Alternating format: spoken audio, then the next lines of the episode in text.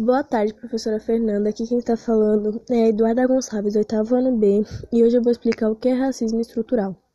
Bom, racismo estrutural é a formalização de um conjunto de práticas institucionais, históricas, culturais e interpessoais dentro de uma sociedade que frequentemente coloca um grupo social em uma posição melhor para ter sucesso e, ao mesmo tempo, prejudica outros grupos de modo consistente e constante, causando. Bom, foi essa minha pesquisa. Espero que a senhora tenha gostado e um beijo.